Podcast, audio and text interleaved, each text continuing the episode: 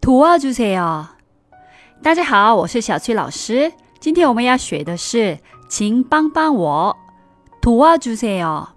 不管你拿重的行李需要别人帮忙，或者迷路的时候，你都可以找人说도와주세요，도와주세요，请帮帮我。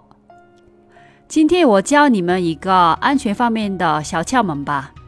你需要别人帮忙的时候，不管在中国、韩国或者其他国家，你最好是指定一个人求助，这样对方会有责任心的帮你。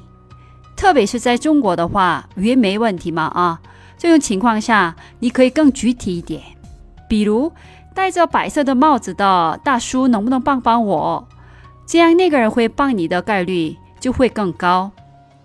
还有在韩国可以拨打幺三三零，是韩国政府提供的免费翻译服务。那我们复习一下吧，请帮帮我，도와주세 요， 도와주세 요。 今天的节目就先到这里了，감사합니 다， 수고하셨습니 다， 그럼안녕히계세 요。